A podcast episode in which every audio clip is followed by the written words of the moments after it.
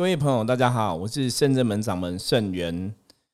接续上一集的话题呀，我们今天要继续来聊一下瑶池金母这个神明。上一集我们提到瑶池金母，就是我们讲西王金母跟东王木公哦，一个是灵母，一个是灵父。东王木公一口阳气，西王金母一口阴气，哦。阴阳的能量加注之后，然后产生了孕育了天下所有的灵源，这是道教信仰里面人类开始的哈创世说法这样子。那瑶池金母在台湾的显化哈来源的故事是什么？为什么会在当初会在花莲这个地方？圣元现在就来为大家说说这个故事喽。相传呢，在民国三十六年岁次。丁亥年的时候，那时候天上召开了一个非常重要的会议，这个会议叫做天朝盛会，哈，啊，也是一般现在大家常常讲的所谓的龙华盛会。那召开会议都有个会议的目的嘛？这个会议最主要的目的就是说，觉得人类世界啊，这些当初东王木公跟西王金母所孕育出来的这些灵源，哈。因为投胎下凡之后都怎样迷失了自己的清净本性，然后也忘记要好好修行啊，找到回家的路。所以天上的世界这些众神就非常担心哦，人类如果没有神来帮助的话，那人类是不是会有足够的智慧，知道要修行，知道要回家，甚至要让自己的本性回到最原始、清净、光明的一个状况？那召开这个盛会的神，主要的主席哈，就是玉皇大帝啊。我们一般讲的天宫，在这个第一次的龙华盛会的时候，玉皇大帝就问这些群仙哦，全部的神仙说：人类世界这些灵元呐，他们因为投胎下凡了，都已经忘记自己的清净本性，然后可能杀烧掳掠哈，也做了很多坏事哈，或是人类杀人类，人类欺负人类，或是人类残害天下万物这样子。种种的恶行是非常可恶的，所以想要看看有没有哪个神明啊，可以下凡来帮助这些人类，然后帮他们恢复自己的清净本性。那我们知道嘛，这个世界上有非常非常多人类，那人类很多时候作奸犯科啊，做不好的事情，其实都是跟自己有关系，很多时候就是受限于这个贪嗔痴三毒的影响。所以人类其实，在人类的世界里面浮浮沉沉哦，一下子往上，一下子往下。那在六道里面来讲，轮回来轮回去，就永远难于解脱，然后也不会想起自己以前是从哪里来的，回复自己的清净本性，或者回到天上的世界。那这个事情其实非常非常的严重，所以玉皇大帝就问这些神仙，有没有人可以自愿哈，就是下凡来背起这个任务，然后来解救天下苍生哈。帮助人类好好了解自己，真的要好好把握这个肉身难得的时候，做一些修行的功课，然后回复到自己的清净本性。那这个责任听起来，基本上来讲，因为全天下这个天下万物其实非常的多哈，包括人类也很多，所以看起来应该是一个很困难的事情。我们知道到现在为止，这个世界上有几十亿的人口嘛，可是每个宗教的神佛啊，其实都不断的在帮助这些人类。可你看到现在的时代上面来讲啊，人类还是怎样？还是很多嘛？还是有很多坏人？还是很多贪嗔痴困住的人？还是有很多人做很没有智慧的事情？所以，我们都会知道说，渡人是一个非常困难的事情。那在玉皇大帝的询问之下，基本上第一次的龙华盛会啊，并没有任何神仙自己哈自愿下来，就是说他有这个能力可以把这个全部人类救回去哈，因为没有一个神仙敢这样讲。因为这个责任基本上是非常重大的，在这个第一次龙华盛会的时候，观音菩萨他就去劝这个瑶池金母，因为瑶池金母是孕育天下全部灵魂的母亲嘛。那我们自古以来常常讲母子连心，母子连心吼，妈妈跟小孩子的这感情是最连接最深的，所以要把小孩子劝回家，要教育小孩，应该妈妈会最有办法。所以观音菩萨就跟瑶池金母讲说。这个责任是非常重大的。然后反观这些全部的神明，这个任务基本上来讲，只有瑶池金母可以做到哈。所以希望瑶池金母可以帮忙天下众生，然后可以愿意出来接下这个重责大任。可是，在这个时候啊，瑶池金母觉得观音菩萨讲的是非常有道理，然后可是他觉得时机还不是那么成熟，所以还是想要看看天下的众仙有没有其他的想法。因此，第一次的龙华盛会就流会了，就没有神仙愿意出来这样子。那到下一个年度啊，就召开了第二次的龙华盛会。答案大家应该可以想象哦，因为第一次大家都觉得这个是一个非常困难的事情了，所以第二次召开龙华盛会的时候啊，自然而然也是没有任何一个神仙愿意出来说我可以接下这个重责大任。然后啊，观音菩萨他还是一直劝进瑶池金母吼，希望瑶池金母可以接下这个来普救众生的这个大愿哦，掌这个大旗。然后药师金母啊，还是回辞了这个观音菩萨的邀请。他跟讲说，虽然你讲的非常有道理哦，可是我觉得时机还没有到，我们再等等吧。然后到了第三次的龙华盛会啊，一样。第一次没有人自愿，第二次也没有人自愿哦。然后观音菩萨在第一次跟第二次都劝进药师金母来下凡来帮助这个天下众生。所以到第三次龙华盛会的时候，大家应该可以想象吧，一样还是没有任何神仙愿意出来自愿吼。所以相传这个时候玉皇大帝就下令说，既然全部的神仙都不愿意下凡帮助这些人类啊。那不如把人类全部灭掉，让人类的世界重新来过，吼，也许是一个最好的办法。那这个时候，观音菩萨就很急了，他就赶快又要再去劝这个瑶池金母，哈，出来帮忙。因为瑶池金母啊，跟我们大家有这个母子连心的一个能量连接在，所以看样子是只有瑶池金母才有办法完成这个重责大任。那玉皇大帝现在已经生气了，想要把人类灭掉，所以这个时候。观音菩萨都觉得这个事情已经非常非常严重，吼，他就想要再去劝进瑶池金母出来承接这个重责大任。那因为前两次啊，观音菩萨劝进瑶池金母都失败嘛，所以这个时候出现了一个人了。这个人是谁呢？这个人就是释迦牟尼佛，哈，佛祖。佛祖这时候就跟观音菩萨一起到瑶池金母的地方，哈，然后劝这个瑶池金母赶快出来帮忙天下众生，哈，把这些。原来的灵缘给渡回家，让他们了解自己的清净本性。因为第三次龙华盛会的时候，你看连佛祖都一起来劝瑶池金母，瑶池金母就觉得现在时机应该已经成熟了哈，看样子这个事情好像只有他能办得到，所以最终啊，瑶池金母就决定哈，在第三次龙华盛会的时候，他就决定要亲自下凡。来把这些他跟东王木工一口阳气、一口阴气孕育的天下的人类，然后给渡回天上的世界。好，以上就是这个三开龙华盛会吼，到最后为什么是瑶池金母下凡来的故事？当然，我们在看这些故事的时候啊，很多时候圣人说，故事就是故事，它被人类所理解或是写下来，一定有它的因缘。那这个故事是在讲什么？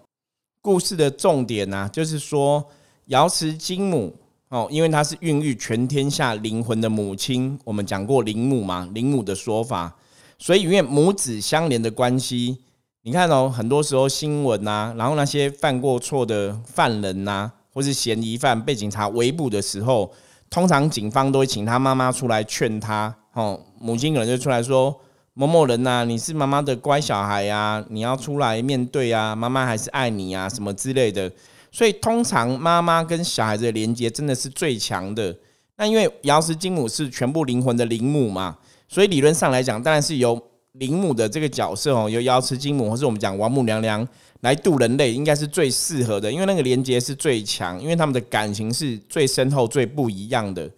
所以这是从人类的角度，我们去理解为什么神佛的世界是瑶池金母、王母娘娘下凡来帮助人类，吼，这个是可以说得通的一个道理。那另外来讲的话，你看哦，故事上面讲到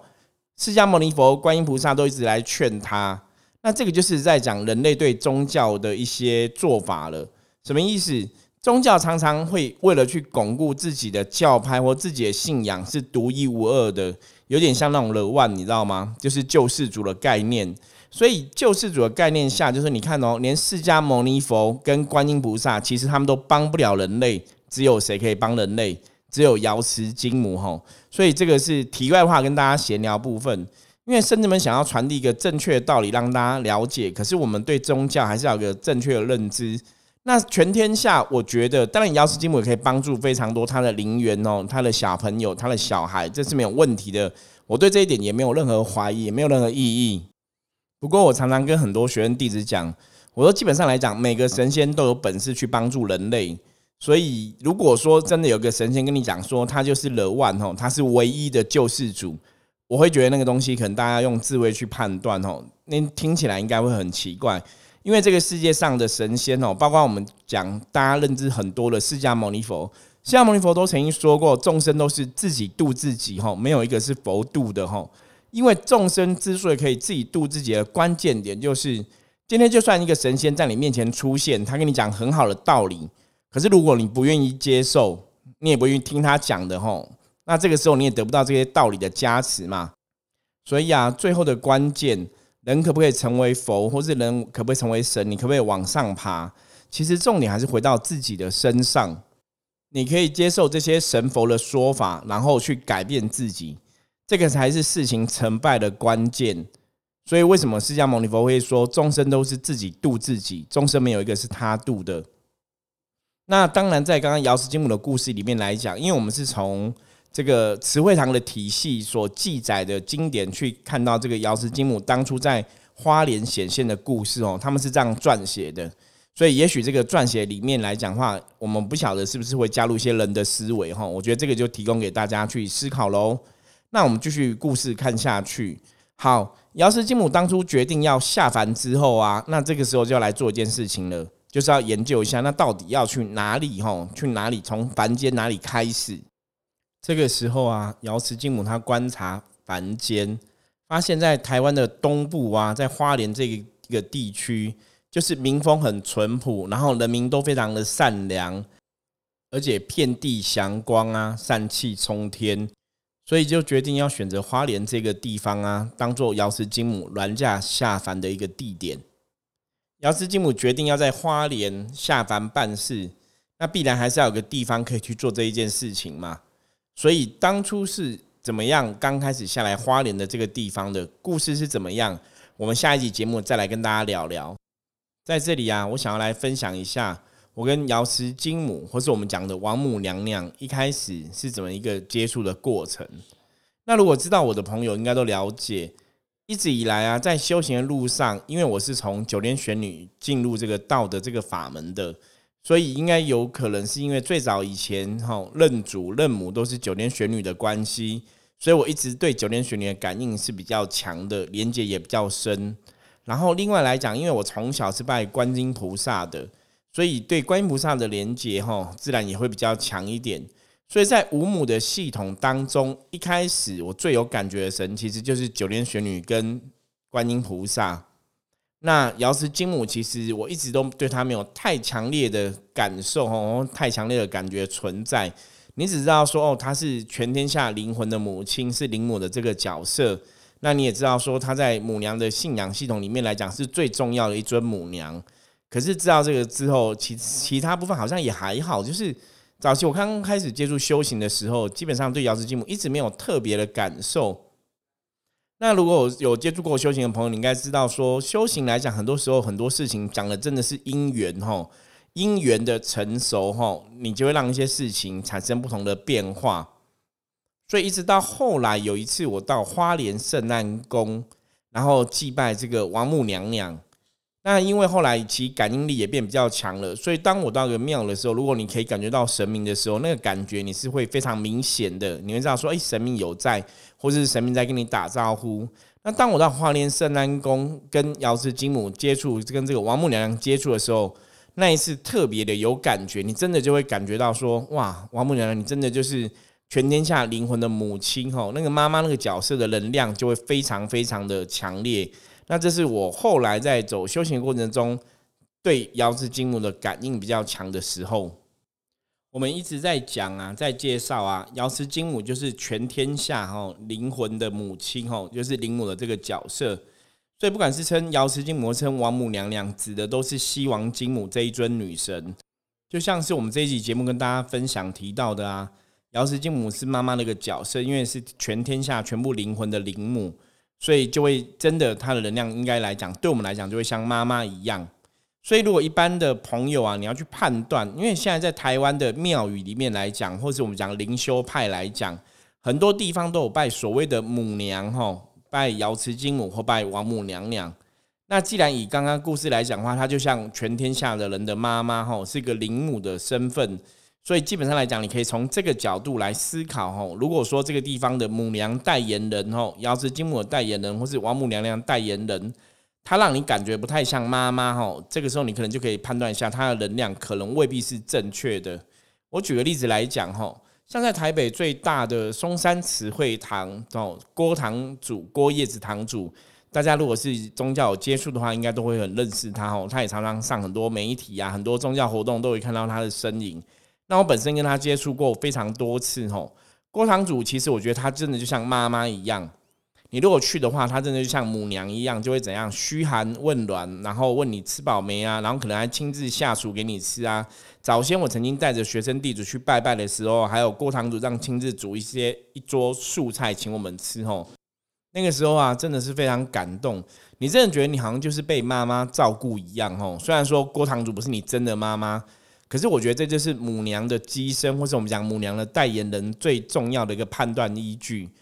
所以大家在做这个宗教接触的经验当中啊，真的就要站在那个能量的角度上去思考吼，这个神他表现出来的能量是不是真的有影响到他的代言人，影响到他的机身，甚至他的机身、他的代言人呢，阳间的代言人是不是可以表现出这个神的能量的状况？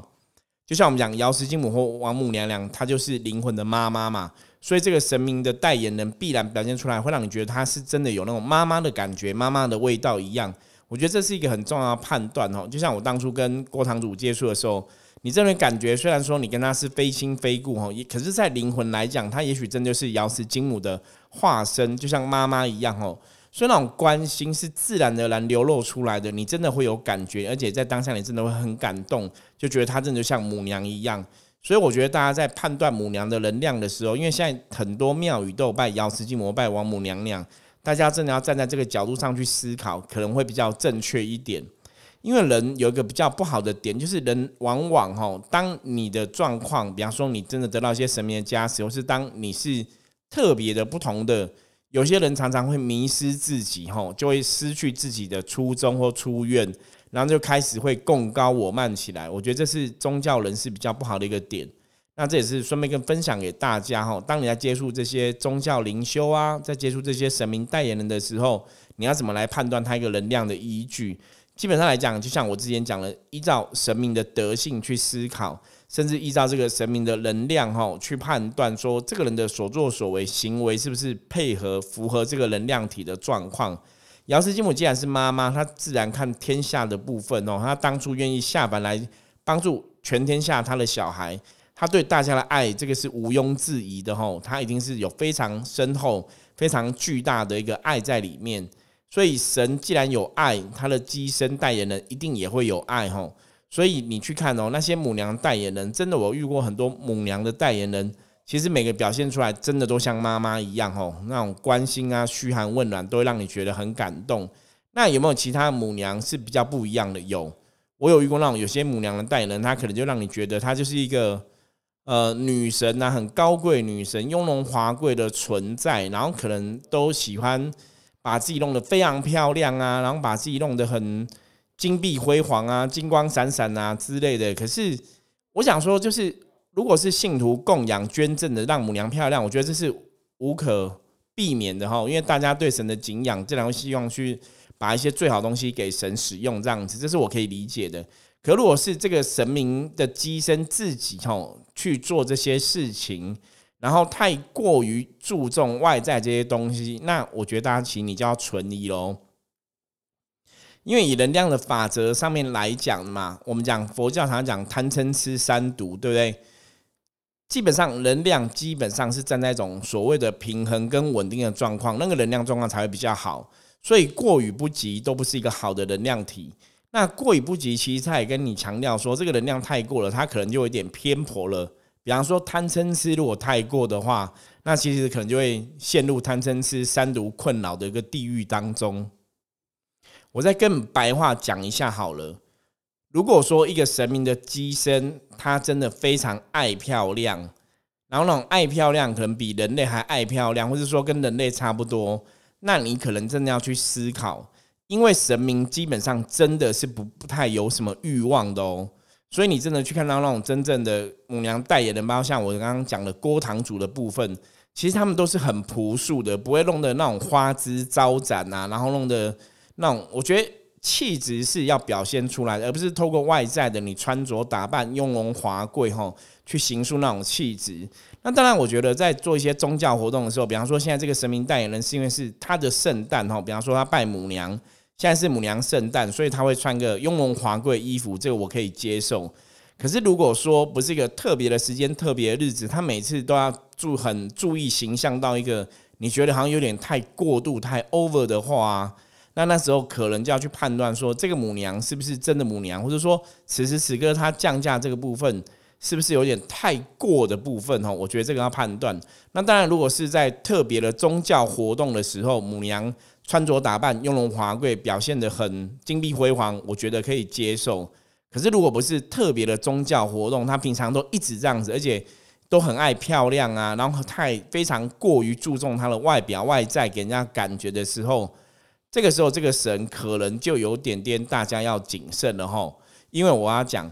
真正的神，基本上来讲，他们是不太在乎这些外在的东西。那当然，外在必然该有的庄严其身还是很重要，没有错。可是真正的神明哈，不会让你那种爱漂亮爱到有点，你会觉得有点超过，有点夸张那个部分吼，你可能就要思考一下。以上啊，顺便也是跟大家聊到说，跟瑶池金母是跟王母娘娘这样的神明代言人接触的一些经验，让大家去思考说，母娘如果她真的是我们的母亲的时候，她的形象该是如何，或是说她跟你互动的过程里面，她怎么去展现她的爱？那当然，小孩子做错事情，有时候母亲会骂人嘛，这是很正常的。所以我有遇过有些朋友被瑶池金母代言人骂，或是被王母娘娘代言人骂。可是你会知道，说他那个背后其实真的是出自于，就像天下妈妈关心小孩子一样，吼。所以那个状况下，你也不会觉得他很奇怪。可如果那个骂是超出正常的逻辑，吼，或者说，哎，你也没做错什么事情，他乱骂人，那这时候你可能还是要判断一下，这个神明的代言人他可能有点怪怪的，吼。好，如果大家对于这个拜拜啊，或是接触一些神明代言人，接触一些老师师傅。有不了解的地方的话，其实也是可以透过 LINE 跟 IG 跟圣元联络。我们只想要透过这个节目啊，分享一些正确的宗教信仰啊，让大家有足够的智慧去判断很多事情。好，最后还记得吗？我说过母娘的信仰系统里面来讲的话，通常他们的问候语是讲什么？